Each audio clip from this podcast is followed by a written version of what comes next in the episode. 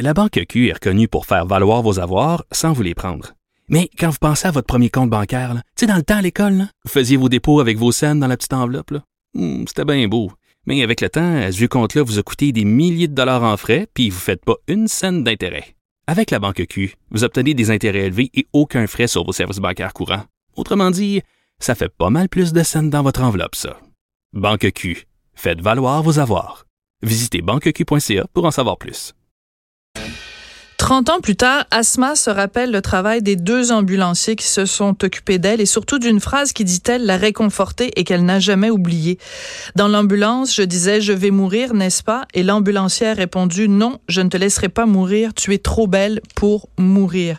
C'est un des témoignages absolument bouleversants qu'on retrouve dans le livre ce jour-là. Ce témoignage, c'est celui d'une des survivantes de euh, l'attentat anti-féministe de Polytechnique le 6 décembre 1989. Ce livre, écrit par José Boileau, nous raconte dans le détail ce qui s'est passé le 6 décembre, mais aussi un hommage aux 14 victimes. José Boileau, bonjour. Bonjour Sophie. Euh, cette page-là, la page 39, euh, est difficile à lire. Euh, la page 38, la page 40, toutes les pages de ce livre-là sont à la fois pleines de, de, sont très sombres et en même temps très lumineuses. pourquoi tu as voulu écrire ce livre-là sur les événements de Polytechnique, José? En fait, j'ai été approchée. C'est pas mon idée. Ça, tout ça part d'un comité, le comité mémoire, qui, au 25e anniversaire, avait décidé de marquer le coup, vous savez, avec les faisceaux de Moment Factory.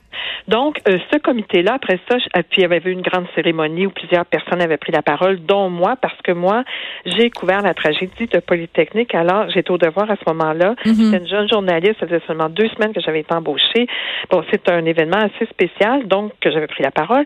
Et ensuite, chaque année, ils ont refait la cérémonie des faisceaux. Sauf que là, ils arrivent au 30e et puis ils ont envie de passer la main, mais en même temps, ils, voulaient garder euh, quelque chose de, de, de, de tangible, mm-hmm. de, souvenir. Alors là, ils ont eu l'idée d'un livre et d'un livre qui rendra hommage aux victimes, parce que quand on parle des victimes, c'est toujours des 14. Mais elles étaient bien différentes, ces filles-là. Donc, l'idée, c'était de voir est-ce que les familles étaient prêtes à collaborer. Donc, ils ont commencé des entrevues, etc. Puis, au moment où ils se sont rendus compte qu'ils avaient du matériel pour, oui, faire un livre, ben là, il fallait approcher quelqu'un. Et euh, je trouve ça intéressant comment la vie, des fois, ça a des retournements. Alors, le livre est publié aux éditions La Presse. J'en parle sur Cube Radio, c'est très drôle. Et le, le responsable de l'édition de ce livre-là, il s'appelle Pierre Caillouette.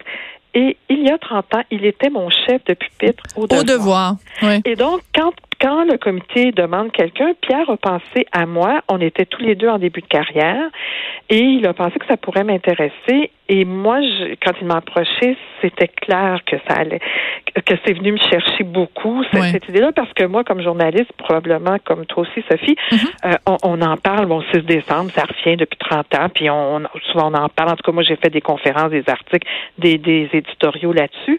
Et là, moi aussi, ça me permettait de boucler la boucle, mais j'ai demandé qu'au-delà du portrait des victimes, je voulais faire comme une espèce aussi de portrait de la société québécoise. Tout à fait. Alors ça, c'est important. Sur 50 ans, c'est ça. Oui, c'est ça. Alors en fait, euh, confidence pour confidence, il y a 30 ans, euh, j'étais jeune journaliste ou à Radio-Canada. Et oui, j'en parle sur les ondes de Cube, de Cube Radio. Et, ben euh, et ce soir-là, euh, on m'avait demandé d'aller, on m'avait envoyé dans un des hôpitaux où on recevait ah euh, des blessés. Alors bon, fin de la confidence.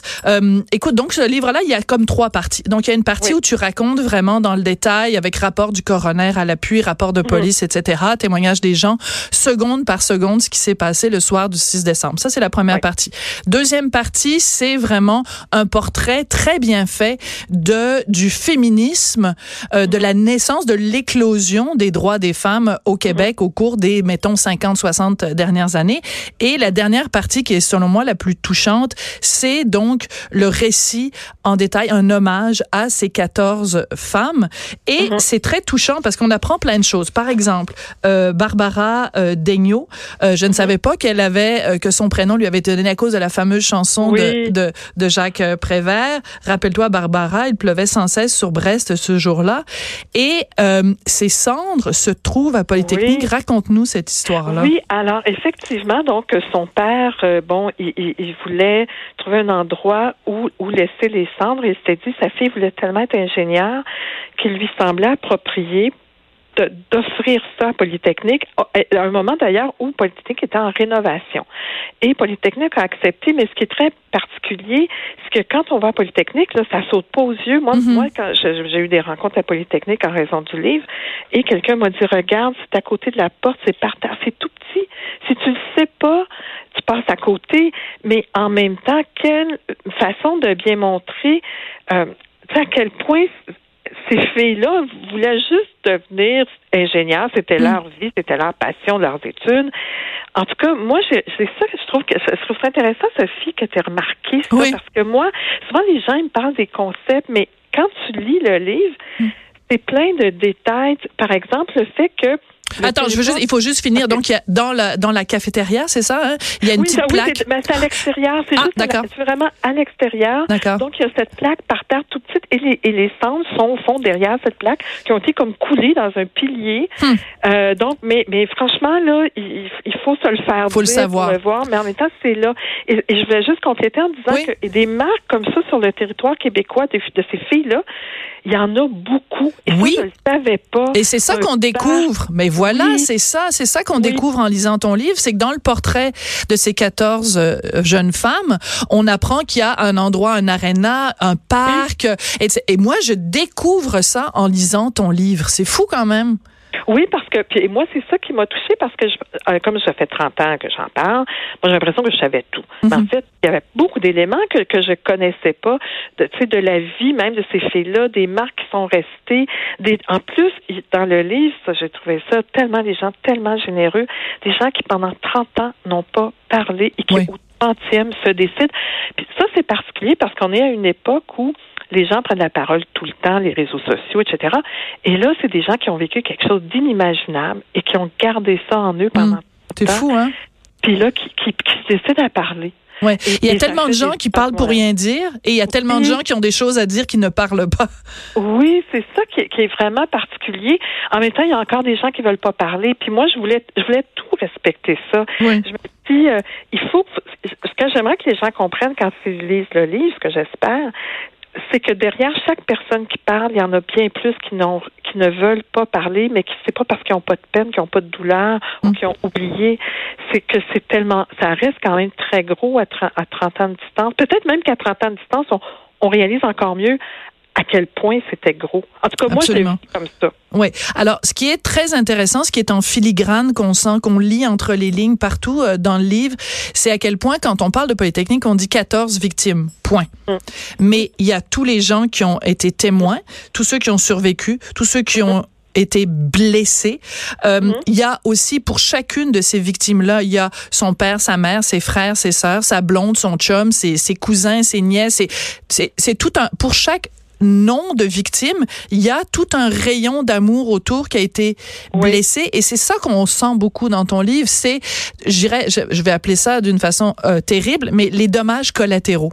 Oui, et c'est encore là, c'est intéressant de parler de rayon parce que moi, quand je l'écrivais, moi, je voulais, là, on est à la fois dans la classe où ça tire, et en même temps, la secousse, l'onde de choc, là, elle va mm. se répartir jusqu'au Québec. Et je trouve que jusqu'à maintenant, on a beaucoup vu cette onde de choc séparer, tu sais, les familles, euh, les féministes, euh, les femmes dans les milieux non traditionnels. Mais en fait, tout ça est uni. Mm-hmm. Tout ça se répond, puis c'est le même, c'est la même douleur.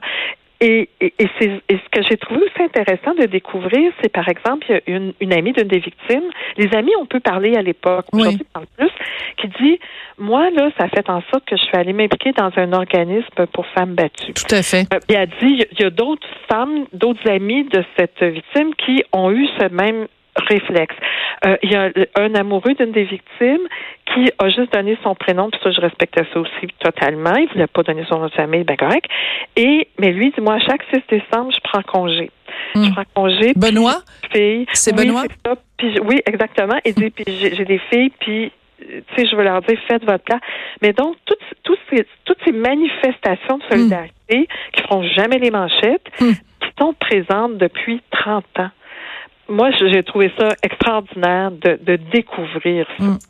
Il y a aussi euh, bon plus, des, des bourses euh, pour les étudiants euh, qui portent le nom, je pense par exemple la bourse Barbara Degnaud. Donc il y a plein de, de, de choses dans notre société qui sont euh, des, des conséquences directes évidemment de l'attentat antiféministe du 6 mmh. décembre.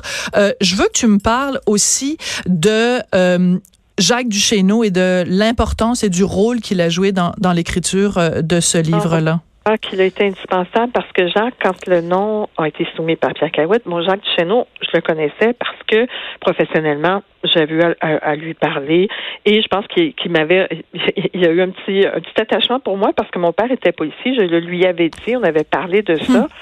Et euh, donc, Jacques était absolument ravi euh, que j'embarque dans le projet et il faut se rendre compte que le 6 décembre, la date bouge pas. Le monde de l'édition a ses tombées qui sont bien particulières. Et ce livre-là, au moment où c'est vraiment bien en branle, c'était dans l'été. Ce qui fait que j'ai vraiment travaillé fort.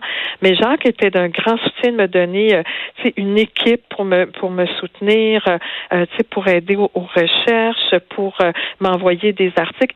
Jacques Duchesneau, il était donc, à l'époque, il n'était pas encore un chef de police à Montréal, qui, est la façon qui était le plus connu. Mhm. Il était directeur d'un département, mais il suivait des cours à Polytechnique, à, l'Université de Montréal. à l'époque. Et c'est comme ça qu'il va être un des premiers policiers à être sur les lieux parce qu'il sortait du cours, il entend qu'il se passe quelque chose et il mhm. va voir. Donc, il est là, il voit la scène. Euh, sur le coup, il fait sa job. Des années plus tard, il va développer une espèce de, je dirais, de stress post-traumatique, un choc mhm. Encore aujourd'hui, euh, il dit qu'il va être, il peut devenir très, très ému à en parler. Et ça a pris 20 ans, hein? Ça a pris 20 ans avant qu'il remette les pieds physiquement à Polytechnique. Exactement. Et, et là, aujourd'hui, il est un de ceux qui va le plus parler de féminicide, d'insister sur cet mm. angle-là. C'est drôle parce que quand j'écrivais, il m'envoyait toutes sortes d'articles d'actualité. la violence faite aux femmes, c'est un thème qui est bien présent dans l'actualité, il manque pas d'articles. Et lui, là, on voyait qu'il voulait aussi que ça ressorte, ça. Mm. et, et, mais en même temps, il, est très proche des familles des victimes. C'est quelqu'un, en tout cas, qui, qui, a été un, soutien total pour moi. Euh, j'ai vraiment, là, j'ai développé une belle amitié avec lui. Euh, c'est c'est très important. Puis quand on parle, ouais, et quand on parle des policiers, il y a aussi cette histoire absolument euh, vraiment difficile de euh, ce monsieur qui travaillait pour les communications de euh, de la police ah, et qui est arrivé ce soir-là puis qui a dit aux journalistes ben je vais je vais rentrer puis je vais voir ce que c'est quoi l'état des lieux puis je vais revenir euh, puis il est jamais revenu parce que sa fille était morte ce soir. Ben oui, puis c'est lui qui puis il la voit. Il la voit, il fait le tour, tout ça, et c'est là qu'il la voit. Puis en plus, on, on le laisse pas rentrer dans le local, mm. c'est une scène de crime. Et Jacques c'est Jacques Duchesneau qui va croiser, qui va dire, il faut que tu retournes chez toi. L'autre mm. est là. Et, et, ce, et donc, ce choc-là, et ce monsieur Leclerc, ce que je trouve bien particulier, que au bout d'un an, il était capable de dire il y a du, il y a du monde, le monde est bon dans le fond. Il n'est mm. pas resté sur une colère et euh, il s'est impliqué. Euh, sa famille, euh, les, les sœurs de, de, de, sa, de sa fille, son mari s'impliquent aussi. Mm. Euh, donc, euh, donc c'est quelqu'un qui a été comme à la fois en choc, puis après ça en, en générosité. il faut se rendre compte pour les familles, il n'y a pas de modèle à suivre. Il y en a qui n'ont pas mm. été capables, qui n'ont pas voulu faire ça. La peine était trop forte. Mais lui, il a décidé de voir la bonté des gens qui mm. l'ont, qui les ont supportés dans cette épreuve-là. C'est aussi, c'est très, c'est très présent. Tu sais, il y a une solidarité aussi. Oui. Ben, tu sais, c'est les grandes épreuves de la vie. T'as l'horreur, l'horreur fait ressortir le meilleur de l'humain. Puis ce soir-là, Polytechnique, là, il y a eu de ça. Puis en mm. même temps, je me dis, tu sais, tu étais jeune journaliste, j'étais jeune journaliste, on avait l'âge de ces filles-là, mais les mm. policiers qui rentrent, là, ça a 25 ans, eux autres aussi, là. Ah les patrouilleurs, là, c'est pas du monde de 50 ans. Donc, il y a beaucoup de gens qui, c'était leur génération qui était frappée euh, et qu'on n'avait pas vu venir ça du tout, là. Euh, donc, euh, donc ça aussi, il y a cet aspect-là qui ressort les ambulanciers. Il y en a un qui va se suicider d'ailleurs quelques années plus tard. Oui, alors ça c'est important. Puis Excuse-moi, juste, je voulais pas t'interrompre, ma belle Josée. Euh, c'est juste parce qu'à un moment donné, page 101, tu fais la liste des, des gens qui sont suicidés après la tuerie. Donc, tu fais la liste et c'est très triste. Un étudiant à l'été 90 dont les parents se sont donné la mort par la suite. Un proche d'une des victimes et l'étudiant en génie aussi ambulancier qui avait aidé tant de blessés le soir du 6 décembre et qui a décidé de mettre fin à ses jours trois ans plus tard. Cette liste-là est dure à... à Donc, quand on parle de victimes collatérales, euh, c'est sûr que le 6 décembre, il n'a pas fait que 14 victimes, Marc Lépine. Non, non, non, non, non, c'est vraiment, il y a beaucoup de gens qui ont été blessés.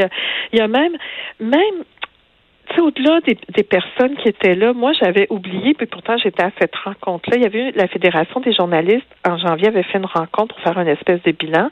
Il y avait des, des représentants des étudiants et des familles mhm. qui étaient là. Bon, ça a été très, très émotif. Mais Anne-Marie Dussault avait pris la, la parole. Anne-Marie, qui est une journaliste connue, et qui, euh, à ce moment-là, faisait un reportage. Elle voulait parler avec les femmes qui étaient dans les emplois non traditionnels à la ville de Montréal. Elle avait rendez-vous le 7 décembre.